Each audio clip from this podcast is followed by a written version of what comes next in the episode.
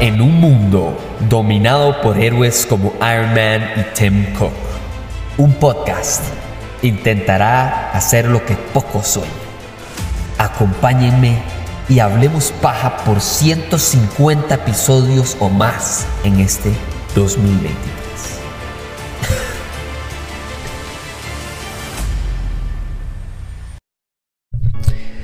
Existe un mundo allá afuera que es el mundo de todas estas series de CSI, NCIS, CSI Nueva York, CSI Miami, CSI San José, CSI Belén.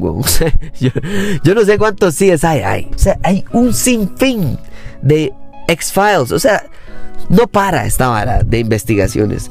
Entonces, cuando al final estaba buscando una serie eh, corta, estaba en Apple TV Plus y estaba viendo una serie, pero estaba un poco investigando en series de, de Egerton, porque estaba, acaba de volver a ver Kingsman, que por cierto, un día de estos tengo que hablar de Kingsman, porque es una excelente película. Y entonces estaba como enfiebrado con Taron Egerton y dije, ma, qué bueno de verdad investigar este carajo, especialmente si en el futuro, al parecer, que podría ser uno de los posibles candidatos a ser Wolverine. Entonces, wow, o sea, increíble, hay que seguir viendo este tema.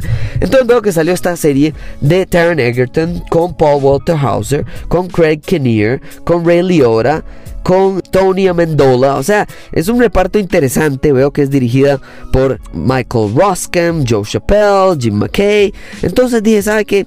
Esto vale la pena. Vamos a ver qué, de qué se trata. Y claro, me voy, me dando cuenta cuando veo el prólogo que es basado en la vida real de Jimmy King, que fue sentenciado a 10 años de cárcel y que entonces le ofrecen un arreglo. A sus 10 años se los borran de su historial y de su carta de vida. Y con tal de que vaya a el peor lugar a investigar al peor posible asesino en serie que existe allá afuera. Y uno se pone a pensar, ¿qué? O sea, ¿valdría la pena? O sea, usted me está diciendo que 10 años de su vida, ¿cuánto valen 10 años de su vida? Porque usted podría durar semanas, meses o también años metido en esta prisión a donde hay un asesino en serie que en potencia ha asesinado a más de 14 personas, pero lo tienen ahí de por dos casos casi confirmados. Y estos dos casos casi confirmados vienen de una persona cuya familia le está diciendo a usted no, es que él miente de una manera sistemática, estructurada, normal de todos los días de su vida. Y eso lo lleva a usted a creer que en ningún momento él ha dicho la verdad. Y no decir la verdad a la policía, por supuesto que está mal. No decir la verdad en un juicio está peor que mal y usted ya va a la cárcel y todo lo puede mandar. Pero cuando alguien ya tiene un padecimiento psicológico, entonces, ¿cuándo mató a alguien y cuándo no? Y lo mejor de todo es que muy similar a cuando hice el episodio de Dopesick hace unos días, cuando pasa y pasa el tiempo, usted empieza a sentir como que ya no se va a poder. Especialmente para alguien que está condenado a 10 años de cárcel, lo que usted dice es, bueno, mira, y tal vez al final condenaron a una persona equivocada y esa persona equivocada lo que merece es tratamiento psiquiátrico, psicológico o lo que sea para que esta persona mejore su estado mental. Entonces veo esta serie, por cierto, es una serie bastante corta. Si no me equivoco, son, no sé, seis episodios, algo así. Y esta serie de verdad que me sorprendió. Primero, porque Paul Waterhauser saca una actuación de a dónde carajos. O sea, que solo lo puedo comparar a la actuación del, del protagonista de Dahmer. Evan Peters en Dahmer, ¿verdad? El monstruo que salió en Netflix y fue todo un escándalo, pero no se puede negar que la actuación es absolutamente impecable. De verdad que si usted le gustó ese tipo, ese nivel de actuación de detalle en el psique de una persona que está tan mal cerebralmente, que está, que, matar a alguien es, es, un premio, es algo normal de cada día, es casi que una, un trofeo. Y usted ve a Paul Walter Hauser. Vamos a ver, Paul Walter Hauser sale en películas de comedia. Paul Walter Hauser sale en Black Clansman, sale en Itonia, sale en After Party, ¿verdad? O sea, este mae sale un montón de películas que usted dice, wow, de verdad que este carajo tiene la capacidad mental de entrar y salir a casos locos con una intención muy, muy, muy clara, que es ser realista.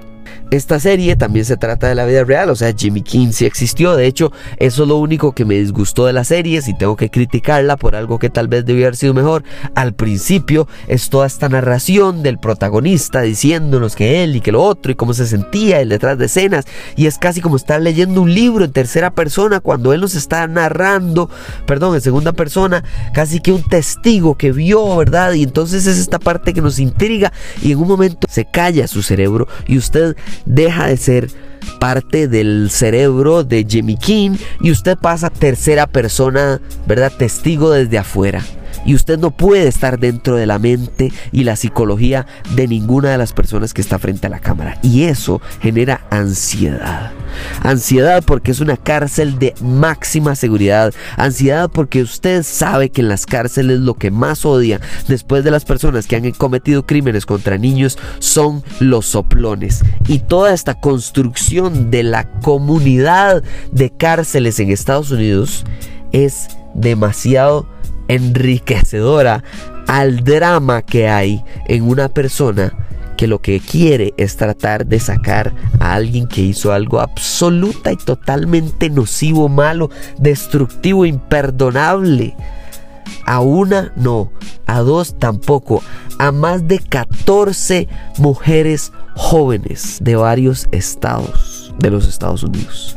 Esto no es solo un caso de la vida real.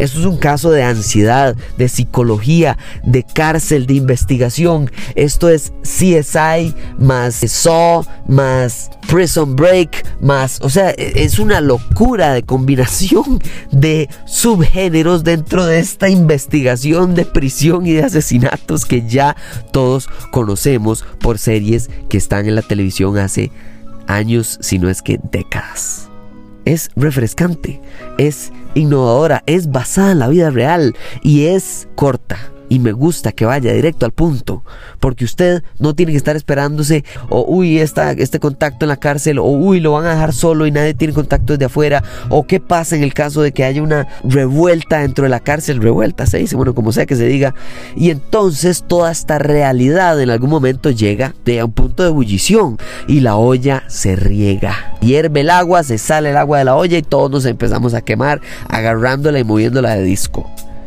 Y ahí es donde está mi recomendación.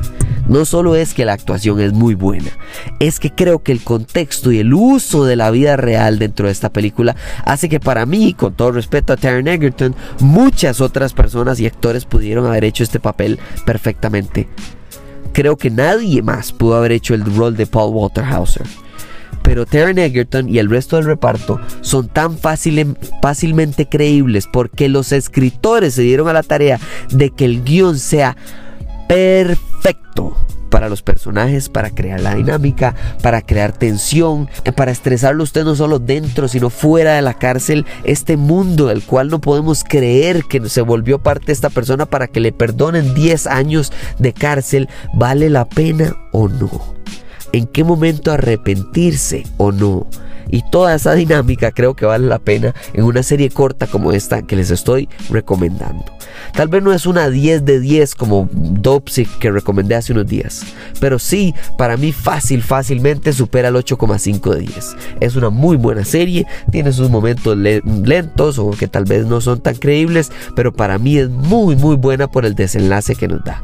Muchísimas gracias por escuchar este episodio, por estar atentos porque ya les puedo anunciar ahora sí que en junio se viene la sorpresa de una rifa de entradas para The Flash. La premier mundial de The Flash se las va a traer Hablemos Paja con Nova Cinemas. Muchísimas gracias por estar atento a los episodios. Los vengo diciendo hace, no sé, como cuatro episodios, hace como una semana, que por favor estén atentos a mis redes porque ya casi sacamos la rifa de entradas para la premier mundial de The Flash, mi superhéroe, mi niñez, el superhéroe que más quiero ver en el mundo, que finalmente tiene su película en la gran pantalla y yo quiero llevarlos a ustedes gracias al podcast, a la premier en Nueva Cinemas. Muchísimas gracias por escuchar este episodio, ya saben, arroba hablemos paja CR para que vean lo que tienen que hacer para ganarse la rifa y nos hablamos en la próxima. Chao.